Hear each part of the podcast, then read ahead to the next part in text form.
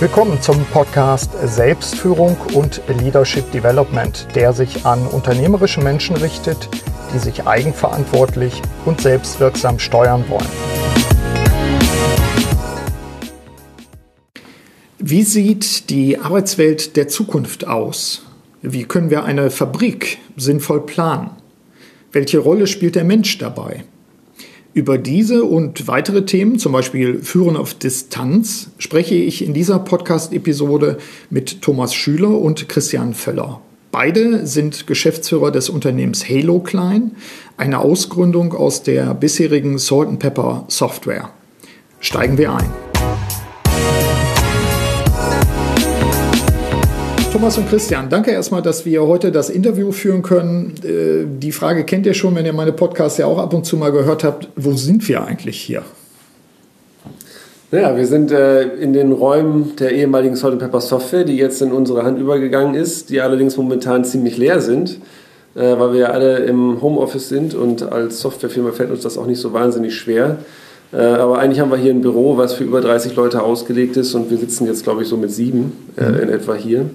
Ähm, also ein relativ leeres Büro hier am Osnabrücker Hafen. Äh, hat uns immer gut gefallen, aber momentan brauchen wir es eigentlich nicht. Ist krass, ne? Denn normalerweise, ich habe ja meinen Coaching-Räume auch hier, auch in dem Gebäude. Normalerweise ist es viel wuseliger an der Stelle. Christian, wie oft bist du eigentlich hier? Naja, ich, da ich auch nicht in Osnabrück wohne, sondern aus Münster hier hochpendle, ähm, weniger häufig, als ich es eigentlich, glaube ich, erwartet hätte von mir selbst. Mhm. Ähm, ich versuche es jetzt wieder ein bisschen so auf zweimal in der Woche äh, hochzubekommen. Muss allerdings jetzt sagen, dass gerade wo ich den Plan in die Tat umsetze, jetzt natürlich die Fallzahlen wieder so sprunghaft steigen, dass man sich die Frage jetzt doch mal stellen muss, ob das alles so sinnvoll ist. Ähm, aber ich denke, mit zwei Tagen in der Woche, dann verliert man nicht den Anschluss, zumindest an die Leute, die jetzt dann doch regelmäßig im Büro sind. Ja, und ich finde, dass, dass gerade dieses Office ja auch, auch wie die anderen äh, auch eine bestimmte Anmutung hat. Also das, das hat ja was mit dem Brick Walls, äh, was klassisches, Industriearchitektur, aber gleichzeitig ist es eben auch äh, Hightech. Das Gebäude wurde sogar neu gebaut im alten Stil. Ja. Ja, wir waren früher in einem äh, Gebäude hier nebenan, was ähnlich aussieht, was so alte Garagen sind, ich glaube mhm. LKW-Garagen, was irgendwie in die Softwarebranche ganz gut reinpasst mit Garagen-Startups. Wir fühlen uns auch noch ein bisschen so. Und dementsprechend wurden die Neubauten, glaube ich, ähnlich gehalten. Das soll die Kreativität anregen. Und ich habe mal gehört, dass äh, Facebook ganz bewusst auf äh, rohe Wände setzt, weil die ja noch mit Kreativität zu füllen sind. Ja. Und äh, das wäre sozusagen die Aufgabe, die wir hier erledigen müssen. Das ist gut. Wir sollten vielleicht gleich zumindest noch ein Foto von den Brickwalls machen hier und gucken, was passiert dann auf eurer Internetseite und äh, wir müssen sicherlich vielleicht der einen Hörerin oder dem anderen Hörer nochmal erklären, was ihr eigentlich macht. Äh, das finde ich, äh, was habt ihr für einen Claim auf der Internetseite? Empower people to work in cyberspace. Also was macht Halo Klein genau und, und wer sind typische Kunden bis jetzt? Also auf eine einfache Antwort erstmal zu geben ist, äh, wir sind ein Unternehmen, ein Startup, was VR-Technologien entwickelt, Virtual Reality äh, wahrscheinlich noch nicht jedem Menschen ein Begriff, aber das ist die Möglichkeit, in einem virtuellen Raum äh, mit digitalen Daten zu arbeiten, sie anzufassen, mit dem ganzen Körper sich da drin zu bewegen, Objekte von allen Seiten anzuschauen und mit ihnen zu interagieren. Äh, und wir haben uns diese Technologie, die so vor fünf Jahren in etwa eine Renaissance bekommen hat und neue Hardware auf den Markt gekommen ist, äh, unter der Perspektive angeschaut, dass wir uns die Frage gestellt haben, was kann man jetzt eigentlich in dieser virtuellen Umgebung tun mit digitalen Daten, was man vorher gar nicht tun konnte. Mhm.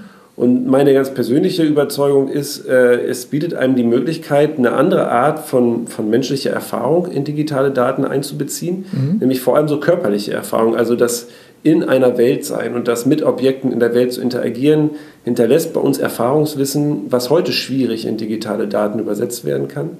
Und mit VR ist da die Möglichkeit, weil ich jetzt unmittelbar in der Erfahrung bin. Ich bin einfach in einer Umgebung, ich interagiere mit Daten so ganz natürlich. Mhm.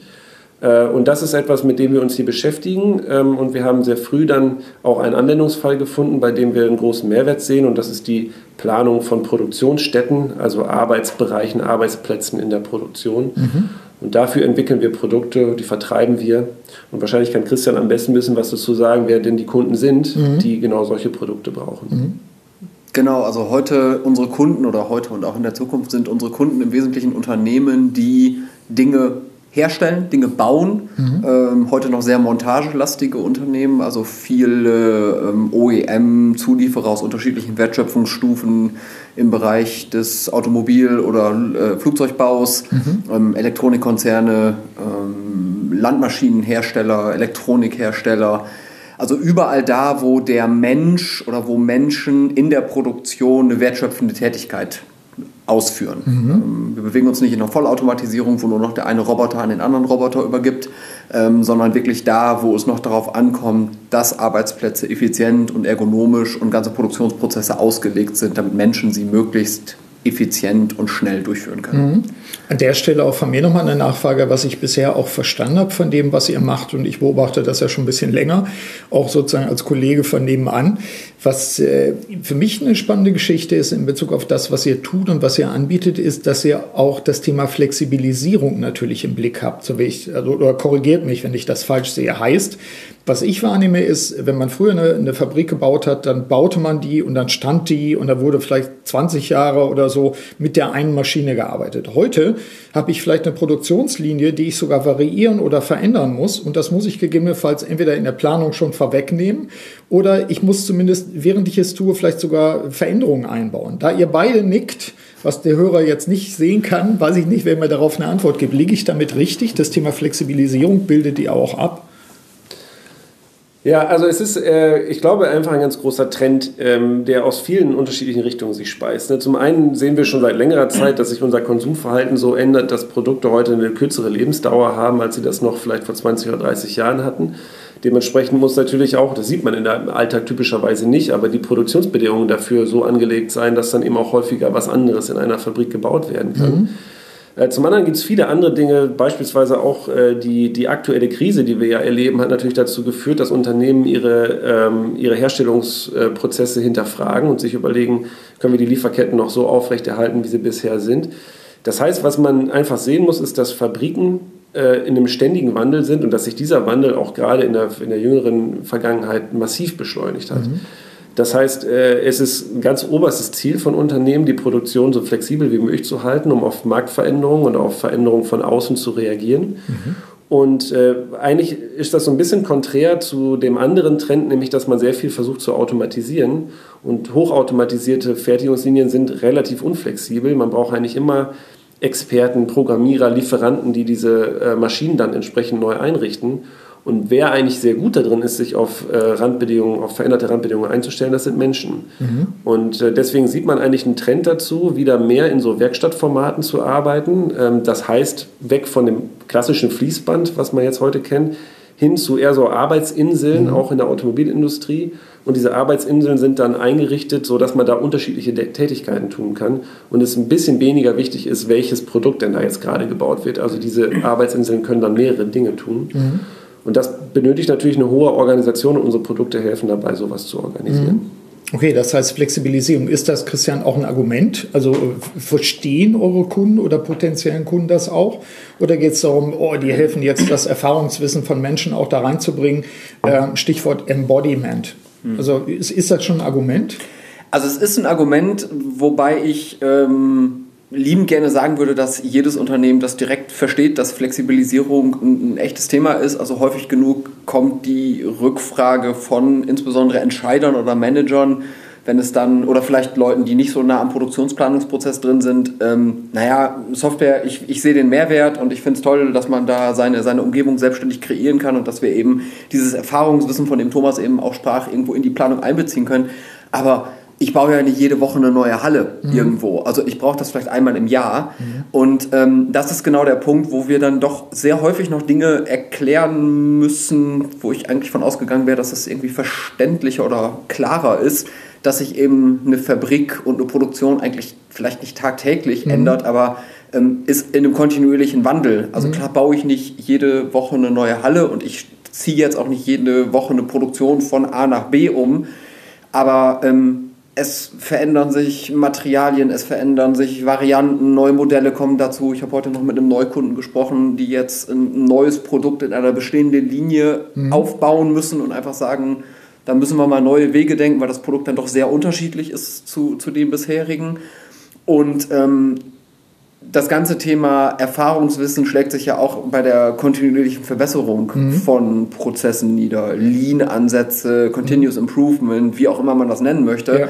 Und da ist ja unser Ansatz eben auch, solche Dinge eben in der virtuellen Fabrik durchzuführen und eben nicht in den bestehenden Arbeitsprozess eingreifen zu müssen und zu sagen, ich probiere mal, was passiert, wenn ich den Tisch von A nach B umstelle und nachher feststelle, dass das vielleicht nicht die äh, beste Idee war.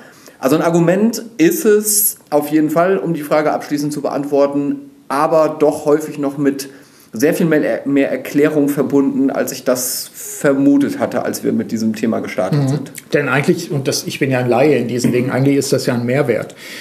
Kleiner Switch, ähm, Thomas. Äh, wir hatten im anderen Kontext auch mal äh, über Arbeitswelt der Zukunft gesprochen. Ähm, mich verleitet das zu der Frage, inwieweit ist es eigentlich eure Mission, wenn man so will, also warum gibt es Hello Klein, äh, diese Arbeitswelt auch wirklich mitzugestalten und, und äh, natürlich auch damit verbunden die Frage nach den Werten. Also was für Werte liegen dem zugrunde? Ähm, was, was leitet euch dabei? Also gibt es sowas wie eine Corporate Mission, die, die auf die Veränderung der Arbeitswelt äh, Antworten gibt? Mhm. Ja, also es ist sicherlich auf, einer, ähm, auf verschiedenen Ebenen unsere Mission, diese Arbeitswelt der Zukunft mitzugestalten. Zum einen natürlich die Arbeitswelt der Leute, die in der Produktion arbeiten, mhm. mitzugestalten. Äh, ich glaube, da ist offensichtlich die Frage im Raum, was machen Menschen da eigentlich in der Zukunft noch mhm. ähm, in der Produktion? Wir haben jetzt viele Jahre und Jahrzehnte von Digitalisierung und Automatisierung gehört und von Visionen gehört, in denen äh, Fabriken ohne Menschen auskommen. Zwar glaube ich das nicht und ich denke auch, die, äh, der große Teil der Wirtschaft ist inzwischen von abgerückt von dieser Vision, aber trotzdem ist natürlich der Trend zu mehr Automatisierung da und das heißt, es wird da auch weniger Leute brauchen, das ist ganz klar. Und die Frage ist ja, wie können wir denn dieses Wissen eigentlich, was die Menschen haben, trotzdem in dem System halten? Mhm. Äh, und, und sozusagen diese, diese kreative Eigenschaft, die Fähigkeit, die wir Menschen haben, Prozesse zu verbessern, Probleme zu erkennen, Lösungen zu, auf Lösungen zu kommen, wie können wir das im System halten? Und mhm. da ist natürlich jetzt ganz, ganz konkret mit unseren Produkten das Ziel, ähm, einen einen Arbeitsplatz der Zukunft zu kreieren. Deswegen mhm. auch Work in Cyberspace, weil unsere Produkte ja im Prinzip die virtuelle Fabrik oder das Frontend zur virtuellen Fabrik sind und jetzt eben ein Teil der Arbeit, die früher in der realen Fabrik gemacht wurde, wenn es darum ging zu entscheiden, wo steht was, mhm. jetzt in der virtuellen Fabrik gemacht werden kann. Das heißt, die virtuelle Fabrik ist ein Arbeitsplatz mhm. und den zu gestalten ist auf jeden Fall unser Ziel.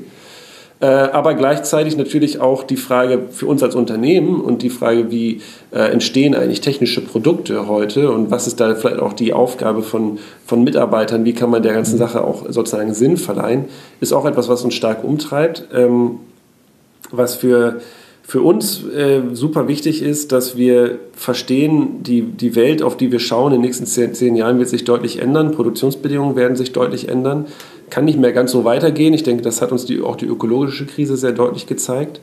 Und äh, die Frage, wie können also technische Produkte, die entwickelt werden, am Ende wirklich nachhaltig Sinn machen mhm. äh, und nicht sozusagen durch die Produktion dieser technischen Produkte schon wieder so viel äh, Ressourcen verbraucht werden, dass am Ende unterm Strich etwas Negatives steht. Ja. Die Frage treibt uns sehr stark um und wir versuchen hier mit dem Unternehmen tagtäglich darauf eine Antwort zu geben.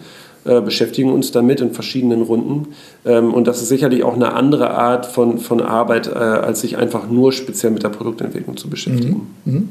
Soweit ich das mitbekommen habe, äh, habt ihr keine Schwierigkeiten, Mitarbeiterinnen und Mitarbeiter zu gewinnen. Also ich glaube, das gelingt. Und das liegt jetzt nicht nur irgendwie an einem coolen Ambiente, sondern offensichtlich auch an den Dingen, mit denen ihr euch beschäftigt. Ist richtig, oder? Was, was Christian, Mitarbeiter an Bord holen, gelingt das? Wie gelingt das? Was macht er attraktiv auch? Naja, also es gelingt insoweit zumindest, dass wir es geschafft haben, hier über die letzten Jahre ein Team von inzwischen 38 Personen äh, aufzubauen. Mhm. Ähm, das ist jetzt, sage ich mal, im Silicon Valley Deutschlands, hier Osnabrück vielleicht auch äh, nicht, nicht, nicht ganz unerheblich zu sagen. Mit uns gewachsen ist ja auch das, das Schwesterunternehmen oder das Vorgängerunternehmen wie Salt Pepper Software, heute Slash Y. Ähm, also ich glaube, was uns ausmacht, ist zum einen sicherlich auch das Ambiente, die Randbedingungen, also alle Leute, mit denen man hier die Vorstellungsgespräche noch in Vor-Corona-Zeiten irgendwie im Büro gemacht hat, mhm. da ist es natürlich schon irgendwie schön und wenn man sich andere Unternehmen so anschaut, gerade unsere Kunden, das sind ja teilweise doch noch etwas andere Arbeitsbedingungen, unter denen Leute dann in der Automobilindustrie arbeiten, also auch bei den Büros angefangen. Ähm, ich glaube aber, es geht bei uns vor allen Dingen darum, dass wir hier eine Truppe zusammenbekommen haben, die alle mh, die Produktvision oder das, wo wir hinwollen, mhm. verinnerlicht hat. Ähm, ein Großteil der Leute, die auch in der, im, im Privaten, glaube ich, eine hohe Affinität zu neuen Technologien haben, zu VR im mhm. Speziellen natürlich. Ähm, also wir haben ja sicherlich eine Truppe aus, aus, ja, weiß nicht, Enthusiasten, wie, man, wie wir immer so schön sagen, auch zusammenbekommen, die eben diese, diese Anwendung der Technologie im Alltag vorantreiben mhm. will. Mhm. Also wenn man die Leute fragt, warum arbeitest du und was ja. ist das Ziel in deinem Berufsleben, dann kommt eben sehr, sehr häufig, ich möchte, dass diese Technologie irgendwie sinnvoll eingesetzt mhm. wird. Ähm, und es geht jetzt nicht unbedingt darum, hier äh, mehr Geld zu verdienen als irgendwo anders, mhm. sondern es geht darum, eigene oder die Unternehmensvision nach vorne zu treiben, eigene Ideen in die Produkte mit reinzubringen. Mhm. Ähm, ja gut, und die schönen Büroräumlichkeiten helfen dann vielleicht Ist auch noch. Auch ganz, ja, auch ganz fein, das passt. Ähm, wir hatten, Thomas, äh, wir hatten so ein kleines Seitenprojekt ähm, für, auch für jüngere Menschen, ähm, um das Thema Virtual Reality auch, auch sozusagen anzufüttern. Und zwar mit dem äh, Museum für Industriekultur hier am Standort Osnabrück. Das Ganze ist äh, jetzt, wo wir den Podcast aufnehmen, noch ja im Entstehen, aber eigentlich ja schon vorbereitet. Äh, verbunden damit die Frage, wie kriegen wir eigentlich insbesondere jüngere Leute dazu, sich für die aktive Gestaltung der zukünftigen Arbeitswelten zu begeistern. Und damit meine ich nicht zu daddeln und zu swipen und diese Dinge, sondern auch ein tieferes Verständnis auch für die Herausforderungen zu kriegen. Also starte doch gerne Stichwort Industriekultur. Das war eine, eine, eine einfache Idee, die wir hatten zusammen. Eigentlich äh, kann man ja das, was ihr hier macht, auch mal anderen vorführen mhm.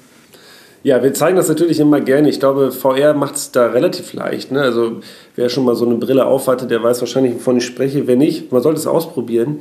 Es äh, ist einfach erstmal eine sehr eindrucksvolle Umgebung, in der man irgendwie schnell auf Ideen kommt, was man damit machen könnte. Und ich glaube, das ist jetzt hier erstmal das Ziel, dass man äh, einen Ort findet, das Leuten zu zeigen, die jetzt ansonsten vielleicht keinen Bezug dazu hätten. Wenn wir zu Kunden fahren, die haben natürlich ein ganz gezieltes Interesse dahinter. Aber man kann es natürlich immer auch anderen Leuten zeigen. Wir machen auch Kooperationen mit den Unis, ähm, haben auch schon mal eher hier in Osnabrück eine Ausstellung gemacht, wo wir unsere Software hingestellt haben. Und es ist uns da einfach ein Anliegen, dass die, die Leute, die Welt irgendwie sieht, was ist denn da eigentlich möglich mit mhm. neuen Technologien und was ist eigentlich die Frage, die im Raum steht. Also die Frage, die ich vorhin schon mal deutlich gemacht habe, die Frage nach der zukünftigen Rolle des Menschen, die stellt sich ja nicht nur in der Produktion, die stellt mhm. sich ja wahrscheinlich auch sogar noch verstärkt in ganz anderen Bereichen, wo eben Arbeitsplätze durch künstliche Intelligenz, durch Technik ähm, ersetzt werden können.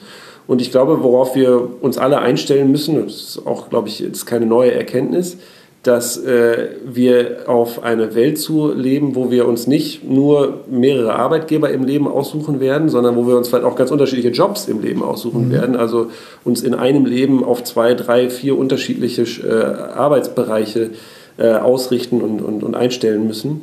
Das heißt, da ist einfach Notwendigkeit da, sich immer wieder mit Neuem zu beschäftigen, sich damit auseinanderzusetzen und dafür offen zu sein.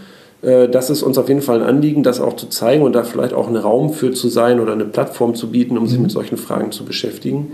Ähm, und das haben wir hier regional in Osnabrück jetzt schon ein paar Mal gemacht und mit dem Museum Industriekultur ist das die nächste schöne Möglichkeit, sowas weiter zu tun. Mhm.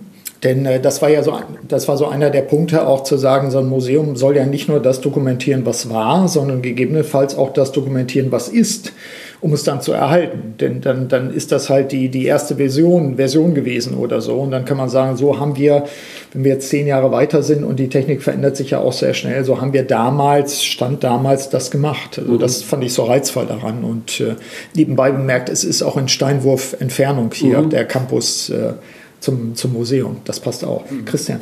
Ja, du hattest eben am Anfang gesagt, äh, wie, wie kriegen wir die Jüngeren rein und, und sagtest, glaube ich, sowas und, und nicht mit Daddeln und Swipen. Mhm. Aber ich glaube, das ist ein ganz großer Punkt und der ist, glaube ich, immens wichtig, dass wir uns einfach vergegenwärtigen, dass ich meine, ich rede jetzt hier als äh, Leng die 60 Jahre Lebenserfahrung schon hinter mir, aber die habe ich auch noch nicht. Aber trotzdem muss uns, glaube ich, klar sein, dass die Art und Weise, wie Menschen heute aufwachsen in unserer, in unserer Umgebung, dass die einfach sehr früh mit Handys konfrontiert sind, sehr früh einfach mit Daten in Interaktion treten und das einfach auf eine ganz andere Art und Weise, als, als, als wir das noch gemacht haben. Mhm. Und ähm, dass wir uns da diese, diese, diese spielerische Zugänglichkeit, dass wir uns die irgendwo beibehalten mhm. und die beispielsweise jetzt auch in Lösungen wie unsere Software abbilden, weil bin mir sehr sicher, dass es nichts bringt, ähm, sozusagen, dass Leute wachsen mit einem sehr einfach zu bedienenden Gerät und Software auf mhm. und dann gehen sie irgendwann, sei es in,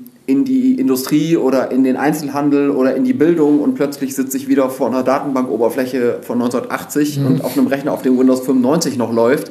Ähm, und dann erwarte ich, dass man da irgendwie versucht, kreativ die Arbeit von morgen zu denken. Mhm. Und ich glaube, da muss auch, muss man sich im Klaren sein, dass da einfach die, die, die, die, die Werkzeuge, die wir den Leuten an die Hand geben und erwarten, dass irgendwas Tolles damit passiert, dass die Werkzeuge eben auch mit der Zeit gehen. Und da, ja. glaube ich, kommen wir am Daddeln und Swipen gar nicht mhm. dran vorbei, weil das einfach die Lebenswirklichkeit ist, wie Leute heute aufwachsen und mhm. in die Interaktion mit, diesen, äh, mit diesem Medium einfach treten. Ja. Also im Sinne von Plädoyer dann auch wirklich die zeitgenössischen Interfaces dann auch zu akzeptieren und zu sagen, ja, damit arbeiten wir jetzt. Ja, genau. Mhm. Also ich meine, die, die, das, das, das, äh, weiß ich nicht, das, das Swipen auf dem, auf dem, äh, auf dem Handy, das ist ja aus einem guten Grund, hat mhm. sich das ja durchgesetzt, mhm. weil es einfach die natürlichste Art und Weise ist, damit zu interagieren. Ja. Und dann so, sozusagen zu sagen, weil es so ein spielerischer Ansatz ist, können wir die nicht in einer weiß ich nicht, irgendwie für die Industrie gebauten Software nutzen, mhm. Äh, das halte ich für den, für, die, für den völlig falschen Ansatz, sondern man sollte sich da bedienen und auch im Zweifel klauen, mhm.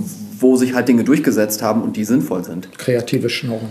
Ich kann da vielleicht auch noch. Schön, schön, schöner Satz. Ich kann da vielleicht noch zwei Sachen auch ergänzen, die, glaube ich, ganz spannend sind. Zum einen äh, ist eine Begleiterscheinung, die wir auch hin und wieder zurückgemeldet bekommen von den Leuten, die jetzt mit unserer Software schon ein bisschen länger arbeiten, äh, dass die dass der Job, äh, eine Produktion zu planen, jetzt klassischerweise nicht unbedingt besonders sexy ist. Mhm. Und äh, das also eine, ein Randpunkt, warum unsere Software auch interessant ist, ist, dass es diesen, diese Aufgabe einfach interessanter macht. Mhm. Weil die viel unmittelbarer wird, weil das nicht mehr so zäh ist, nicht mehr so lange dauert, weil man einfach sehr schnell Ideen ausprobieren kann, weil man kreativ sein kann.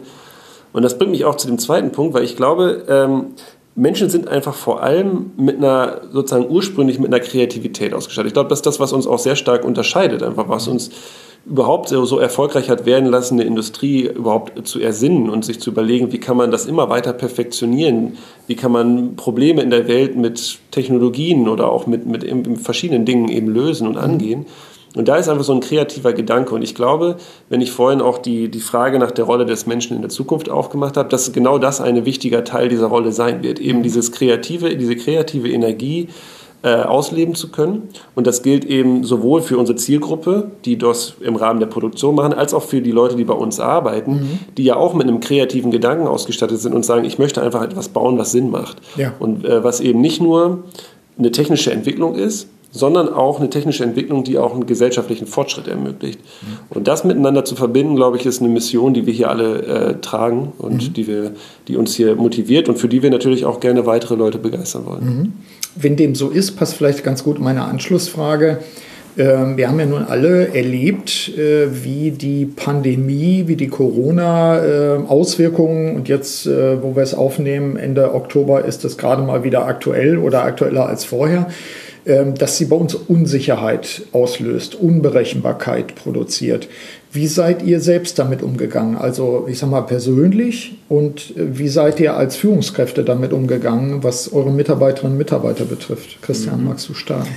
Ja, wir haben sehr schnell auf jeden Fall seinerzeit reagiert. Ich glaube, wir sind seit dem 18. März oder so sind wir, sind wir im Homeoffice, also haben sehr schnell gesagt, äh, bitte alle, die, die ja, die wollen, oder eigentlich am Anfang haben wir, glaube ich, sogar alle nach Hause geschickt, ähm, haben wirklich gesagt, äh, geht, geht nach Hause, arbeitet von zu Hause, nehmt euch das an Hardware und an Stühlen und so weiter mit, was ihr für zu Hause braucht. Ähm, haben das inzwischen natürlich wieder ein bisschen gelockert. Also jetzt hier die sieben oder acht Leute, die regelmäßig hier sind, weil sie eben zu Hause die Randbedingungen vielleicht nicht haben, um, um konzentriert arbeiten zu können also wir haben sehr schnell reagiert. Natürlich im März wusste ja keiner so richtig, was das ist. Also mhm. dass uns das so massiv einschränkt, wie das heute äh, sich abzeichnet, jetzt vielleicht auch wieder für die Zukunft, hatten wir damals, also ich sicherlich nicht auf dem, auf dem Schirm. Mhm. Ähm, man merkt sehr schnell, dass der Mensch dann doch ein Gewohnheitstier ist und sich dann aber doch auch sehr schnell an neue Dinge gewöhnt. Mhm. Also ich finde, inzwischen fühlt sich das irgendwie relativ normal an, zu Hause zu sitzen und nur noch über Teams und Telefon miteinander zu, zu kommunizieren. Ähm, aber es war natürlich und ist immer noch gerade in Bezug jetzt auf auch unsere neuen Rollen hier als, als äh, Geschäftsführer und als, als, als Führungskräfte ähm, wahrscheinlich auch mit vielen, vielen Herausforderungen gepaart. Das war ja der zweite Teil deiner Frage. Mhm. Ähm, würde ich gleich, glaube ich, erst was zu sagen, aber vielleicht das Thomas nochmal eben zu mhm. seinen bisherigen Wahrnehmung auch, ja. Ja, ich, äh, äh, ich glaube, ich, vielleicht, ich weiß nicht, ob es so ungewöhnlich ist, aber für mich sind, ich blühe in solchen Phasen eigentlich geradezu auf, weil mhm. ich finde, also es ist eine Chance, äh, sehr kondensiert Dinge zu lernen und Sachen auszuprobieren. Ich glaube, dass äh, ja, es vielleicht dieses klassische, in jeder Krise steckt eine Chance. Mhm. Ähm, aber es ermöglicht einfach Dinge anders zu machen. Und also ich hätte vor einem Jahr noch gesagt, eine komplette Remote-Firma kann ich mir nicht vorstellen. Ähm, wobei ich durchaus immer Begeisterung hatte für Beispiele, also andere Unternehmen mir angeschaut habe, die das gemacht haben und gedacht habe, wow, das ist irgendwie cool. Mhm. Aber ich habe immer gedacht, naja, wenn man wirklich zusammen irgendwie so als Startup auf den Weg geht, dann muss man auch nah beieinander sein und ganz viel. Und das hat sich jetzt dann doch ganz anders herausgestellt. Also ich genieße das. Ich finde das in vielerlei Hinsicht richtig gut. Ich sehe aber auch Herausforderungen. Und mhm. Christian hat das ja gerade schon beschrieben. Wir sind damals sehr schnell, dann äh, haben sehr schnell reagiert und haben aber auch gewusst, wir wissen jetzt noch nicht, wie wir es machen. Ne? Mhm. Also das heißt, wir mussten dann sozusagen, während wir uns alle schon aufgebaut haben, toi toi toi war unsere hat unsere IT gehalten und, mhm. und es hat funktioniert, aber äh, das war ein ganz wichtiger Faktor. Und dann haben wir gelernt und alle zusammen und äh, haben uns sehr schnell auch ausgetauscht, haben häufig, haben so ja, unsere, in unserem Wissensmanagement dokumentiert, welche Home-Setups funktionieren gut mhm. und, und was braucht man alles und wie müssen jetzt vielleicht auch sich liebgewordene Konferenzen verändern, liebgewordene mhm. Formate verändern. Da haben wir, glaube ich, jetzt die letzten Monate sehr viele Erfahrungen gesammelt und mir macht sowas Freude. Ich finde das eigentlich toll, sich auf neue Dinge ausrichten zu können. Ich mag den Wandel mhm. ähm, und bin eigentlich selber auch sehr überrascht, dass ich jetzt ein ganz anderes Bild vom Remote-Arbeiten habe, als ich das äh, noch vor einem Jahr gehabt hätte. Mhm. Du nickst, um mhm. das äh, für die Hörerinnen und Hörer zu übersetzen. Hast du auch so wahrgenommen? Ja, absolut. Und ich glaube, die größte Erkenntnis, die wir glücklicherweise, glaube ich, sehr früh und sehr gut ge gewonnen haben und die ich aber bei ganz vielen anderen Unternehmen vermisse, also wenn man so mit, mit, mit Freunden, Bekannten und sonst wo aus, egal aus welchen Unternehmen, nicht nur mhm. Industrie äh, spricht, ist ähm, das, was Thomas sagte, man muss halt mit den bisherigen Dingen vielleicht auch berechnen und Sachen anpassen. Also die größte Erkenntnis, die ich eigentlich gewonnen habe, ähm, war, dass wir können zwar alle ins Homeoffice gehen, aber wir können jetzt nicht einfach sagen, wir arbeiten so, wie wir bis gestern gearbeitet haben, so arbeiten wir jetzt einfach genauso weiter, nur dass jeder zu Hause vor seinem Rechner sitzt. Mhm. Und äh, da, wo wir uns sonst getroffen haben, da machen wir jetzt irgendwie ein, ein Skype oder ein Zoom-Meeting und dann läuft das schon. Mhm. Und ich glaube, diese Erkenntnis und auch die Arbeit, die damit einhergeht, diese Erkenntnis zu haben, das dann eben entsprechend zu ändern und anzupassen, da scheuen sich vielleicht einige Unternehmen mhm. vor. Vielleicht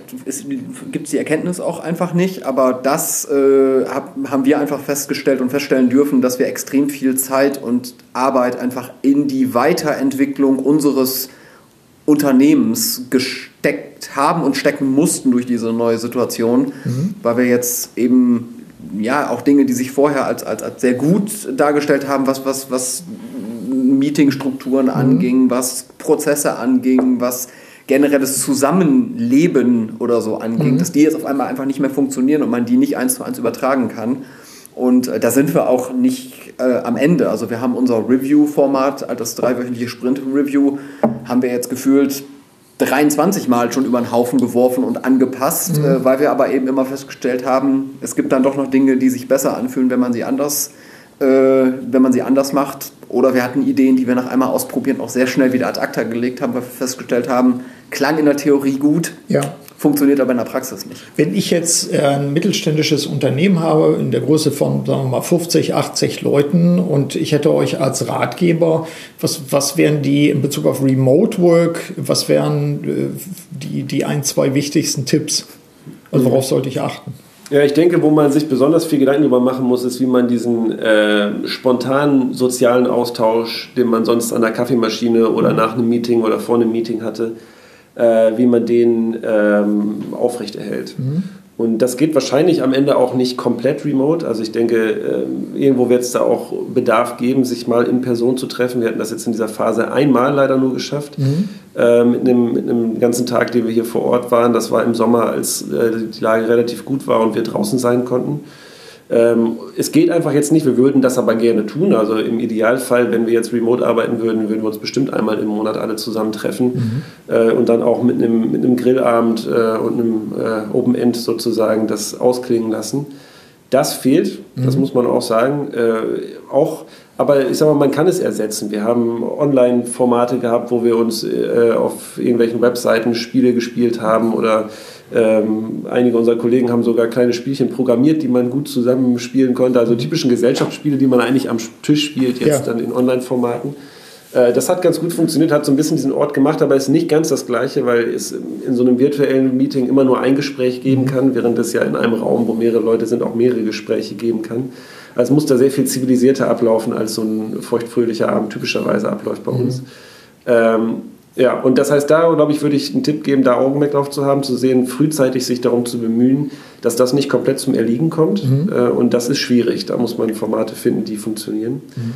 Ansonsten, glaube ich, ähm, ein ganz wichtiger Faktor ist natürlich, äh, die digitalen Tools, die da sind, wirklich zu umarmen und sich darauf einzulassen und zu sagen, da gibt es viele Möglichkeiten. Ein ganz wichtiges Tool, was wir angeschafft haben, war so ein virtuelles Whiteboard-Tool. Mhm wo einfach sozusagen kreative Prozesse am Ende würde ich sogar sagen noch besser laufen, als wenn man zusammen in einem Raum ist, okay. weil Leute schreiben können, während andere reden und weil das einfach alles parallel passieren kann. Also da haben wir ganz viel Produktivitäten, glaube ich, gehoben und es fühlt sich an vielen Stellen sehr gut an. Da muss man aber einfach offen sich darauf einlassen und sagen, okay, dann denken wir, das ist alles neu. Mhm. Macht ihr, Christian, macht ihr eigentlich dann auch ein Controlling mit, mit allen, indem ihr sagt, so, äh, was haben wir jetzt gelernt äh, aus den bisherigen vier Monaten? Es gibt ja, gibt ja so bei mir, äh, kleine Eigenwerbung an der Stelle in meinem aktuellen Buch, gibt es ja diese Vierung. Äh, was wollen wir weitermachen? Was wollen wir anders machen? Was wollen wir nicht mehr machen? Und so weiter. Und an der Stelle äh, die Frage, gibt es das bei euch auch als strukturierte Überlegung, äh, was lernen wir gerade aus der Organisationsveränderung, aus der Krise heraus, wenn wir uns auf so einen Hügel begeben? Macht ihr sowas, Organizational Learning? Ähm, ja, und das im Prinzip auch sehr, sehr, also sowohl institut institutionalisiert als auch regelmäßig. Also ähm, zum Beispiel jetzt, ich hatte eben über das, das Sprint-Review gesprochen, das endet jedes Mal in einer ganz kurzen Retro, mhm. wo wir quasi so dieses Keep it, start it, stop it äh, Format mhm. einfach dann, dann fahren. Es gibt regelmäßige Retros eben über die einzelnen Teams ähm, wo natürlich jetzt gerade so Dinge wie Zusammenarbeit, Kollaboration natürlich einen sehr viel größeren Stellenwert haben, mhm. als ich das vorher hatte, wo ich mit allen irgendwie ständig im gleichen Büro gehockt habe. Ja. Ähm, also da glaube ich, das kann man sicherlich auch noch häufiger und noch besser machen, als wir das tun. Aber alleine dadurch, dass wir jetzt in der, in der Zeit seit März im Endeffekt schon so viele ähm, Dinge angepasst haben, zeigt im Prinzip, dass wir diese Veränderung auch leben und mhm. dass wir uns eben regelmäßig hinterfragen, ist das sinnvoll oder haben wir uns da was ausgedacht, was wir einfach wieder verändern sollten? Ja. Insgesamt entwickeln sich eigentlich Softwarefirmen jetzt durch diese Erfahrung noch stärker in Richtung Remote. Was ist eure Einschätzung? Naja, also kurzfristig sicherlich, mhm. ähm, weil es alleine gar nicht anders, anders möglich ist zum jetzigen Zeitpunkt. Mhm. Ähm, ich denke, dass Software sich durch die Technologieaffinität wahrscheinlich auch tendenziell und durch eine gute Ausstattung mit mhm. Technologie sicherlich wahrscheinlich generell auch besser eignet, remote zu arbeiten. Mhm. Es gibt einfach auch Jobs, die kann ich nicht remote machen. Wir gehören jetzt glücklicherweise nicht dazu. Ähm, ich glaube aber, dass generell die, die, die Software, der Softwarebereich einfach den großen Vorteil hat, also Vorteil und Nachteil gleichzeitig, mhm. dass man sich als Arbeitgeber einfach sehr, sehr viele Gedanken darüber machen muss, wie ich ein, ein interessantes Umfeld für Mitarbeitende schaffe, mhm. weil die, weil so War, War of Talents oder War mhm. for Talents äh, ist natürlich ein, ein, riesen, ein Riesenthema. Und ähm, dass wir uns jetzt als, als, als Unternehmen gar nicht leisten können, sozusagen nicht auf das zu reagieren, was der Markt, und das, ja. den Markt meine ich jetzt mit, mit potenziellen Mitarbeitenden, mhm. ähm, irgendwie fordert. Mhm. Und ich glaube, das ist auch der Punkt, ähm, nochmal eben auf deine Frage vorher, so was würdet ihr mittelständischen Unternehmen raten? Ja. Ich glaube, das Thema Vertrauen ist ein Riesenthema. Mhm. Ähm, weil du hattest eben von Controlling gesprochen, da dachte ich nämlich, da kommt die Frage in die Richtung. Ähm, ich glaube, es ist ganz, ganz wichtig zu verstehen, dass Menschen erstmal grundsätzlich Lust haben zu arbeiten mhm. und dass nur, weil sie zu Hause sitzen und von dort arbeiten sie jetzt nicht plötzlich sechs Stunden auf der Couch liegen. Ähm, vielleicht macht das der eine oder die andere mal oder vielleicht gibt es auch das eine schwarze Schaf, was es dauerhaft macht. Aber den Mehrwert an, an, an Zufriedenheit, an Flexibilität und so weiter, gerade in diesen Phasen, aber auch grundsätzlich, glaube ich, kann man nicht, äh, kann man nicht zu hoch bewerten. Mhm. Vertrauen, ja, deckt sich auch mit meinen Erfahrungen äh, aus anderen Organisationen, die auch sagen, da merkt man als Führungskraft an sich selbst, habe ich Eigenvertrauen, Selbstvertrauen, damit ich überhaupt anderen Leuten auch vertrauen kann. Also wenn die Leute reflektiert sind, dann kommen sie zumindest an diese Punkte. Mhm. Ich würde gern zur Abrundung ähm, nochmal an euch beide auch die Frage stellen, worauf können wir uns bei euch freuen?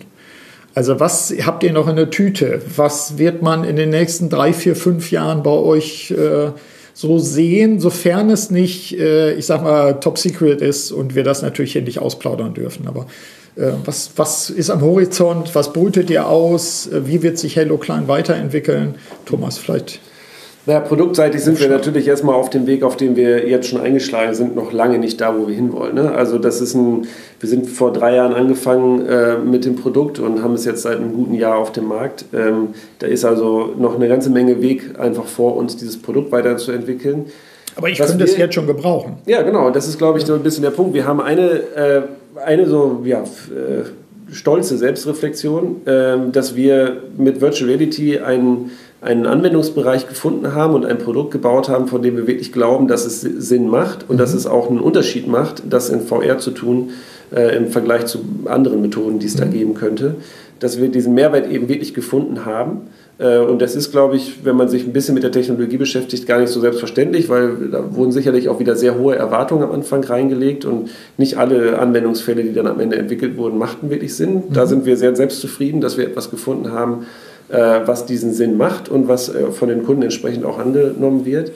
Was unser Ziel ist, wir haben, glaube ich, mal gesagt, im Laufe der nächsten zwei Jahre wollen wir es hinbekommen, dass jeder Produktionsplaner in Deutschland uns kennt. Mhm. Vielleicht hat uns noch nicht jeder gekauft, das ist noch mal eine andere Frage, aber zumindest das kennen sollten wir es. Das heißt, unser Ziel ist schon auch, ähm, einen Trend oder eine andere Herangehensweise zu prägen. Ich habe es ja vorhin auch mit der Frage, die im Raum steht, äh, benannt. Wir glauben, es macht Sinn, dass wir viel mehr den Leuten die Entscheidung für, wie soll eigentlich produziert werden, in die Hand legen, die die Erfahrung auch haben, mhm. wie man eigentlich produziert. Und äh, das ist meine, meine Hoffnung, dass wir damit eine Antwort geben können auf eine Frage, die also durchaus auch eine gesellschaftliche Frage, die im Raum steht. Ähm, und wenn das so wahrgenommen wird und in Zukunft vielleicht auch darüber berichtet wird, dass da wirklich ein ganz guter Ansatz äh, möglich ist, das wäre ein Ziel. Und da glauben wir, dass wir da hinkommen. Dementsprechend hoffe ich, dass man in dem Rahmen von uns hört. Mhm. Ähm, und ansonsten äh, haben wir natürlich mit dieser Technologie und auch mit dem, was wir hier sozusagen an kreativem Potenzial haben, immer wieder lustige Ideen, was man alles so tun könnte. Mhm. Aber als junges Unternehmen ist auch wichtig, sich zu fokussieren und deswegen versuchen wir an diesem Strang zu ziehen. Wahrlich. Aus der Vertriebssicht äh, gibt es noch etwas, wo du sagst, äh, das freut dich sehr in nächster Zeit? Naja, Thomas hat ja, hat ja das Ziel schon äh, sehr klar äh, benannt. Also jeder, jeder sollte uns kennen. Okay, das ist jetzt vielleicht eher das Marketingziel als das Vertriebsziel. Nee, äh, vertrieblich geht es jetzt sicherlich darum, äh, die Kunden, die wir heute schon gewonnen haben, äh, da wirklich zu Standardwerkzeugen zu werden, wirklich international in alle Werke sozusagen den Rollout zu schaffen. Da sind wir bei den ersten Kunden, sind wir auf dem Weg dahin. Ähm, das sage ich mal, ist so das Ziel für die nächsten 12, 18 Monate, da mhm. die ersten großen Konzerne dann auch zu durchdringen. Aber ähm, da bewegen sich trotz Corona oder vielleicht auch gerade wegen Corona gerade Dinge ähm, dann doch recht, recht positiv für mhm. uns. Ähm, und außerhalb des Vertriebs und des Produktes würde ich, glaube ich, einfach sagen, es geht darum, als Unternehmen in drei, vier, fünf Jahren, was du sagtest, ähm, einfach auch eine Relevanz zu haben. Also mhm. abseits des Produktes und abseits dessen, was wir irgendwie machen, um Geld zu verdienen, mhm. ähm, haben wir alle den Anreiz, natürlich hier auch einfach ein, ein guter Arbeitgeber zu sein. Und mhm. da geht es jetzt nicht nur darum, dass irgendwie jeder eine Obstkiste auf dem Schreibtisch stehen hat, sondern mhm. eben auch, dass wir uns als Unternehmen vielleicht auch für Dinge einsetzen, die vielleicht nicht ganz so normal sind oder die vielleicht nicht sein müssten. Mhm. Also eben dann doch auf solche Themen wie Equality und Sustainability und äh, ähnliches zu gucken, mhm. um da einfach auch die, naja, die, die Macht, die man dann ja doch irgendwie als Arbeitgeber und als Unternehmen hat, ähm, dann vielleicht auch einfach nochmal für was anderes zu nutzen, als nur äh, sozusagen den Gewinn zu maximieren, ja. sondern vielleicht auch einfach eine, eine gesellschaftliche Relevanz abseits dessen, was wir und Thomas hat das ja schon gesagt, auch schon mit unserem Produkt eigentlich erreichen. Mhm. Also damit auch eine Gestaltungsmacht sozusagen und Einfluss. Ja. Was äh, natürlich dazu aufruft, in zwölf oder 18 Monaten nochmal einen Check zu machen mit euch beiden mhm. und äh, dann zu hören, was hat sich entwickelt in der Zwischenzeit. Ganz herzlichen Dank an der Stelle, Thomas Christian, für die Zeit und fürs Interview. Äh, es hat Freude gemacht. Ich habe wieder ein bisschen mehr verstanden, was ihr eigentlich treibt. Und äh, ich denke, das haben wir auch unseren Hörerinnen und Hörern deutlich gemacht. Also herzlichen Dank an euch beide. Danke dir, Soweit mein Interview mit Christian Völler und Thomas Schüler von Halo Klein. Nutzen Sie, liebe Hörerinnen und Hörer, die Anregungen auch aus dieser Episode des Podcasts Selbstführung und Leadership Development, um Ihre Wirksamkeit zu steigern. Und äh, bei dieser Gelegenheit noch ein kleiner Werbeblock. Ich habe die Vermarktung der Masterclass Selbstführung gestartet, wie Sie wahrscheinlich schon mitbekommen haben. Die Masterclass koppelt digitale und analoge Lerneinheiten zu einem wirksamen Kompetenzcoaching. Für die schnell Entschlossenen gibt es äh, bei diesem Durchgang der Masterclass übrigens wieder attraktive Konditionen. Mehr dazu auf der Homepage ld21.de. Links packe ich in die Show Notes. So, aber jetzt wünsche ich Ihnen erstmal eine wirksame Zeit. Ihr Burkhard Benzmann. Vielen Dank, dass Sie auch bei dieser Episode des Podcasts Selbstführung und Leadership Development dabei waren. Auf bald!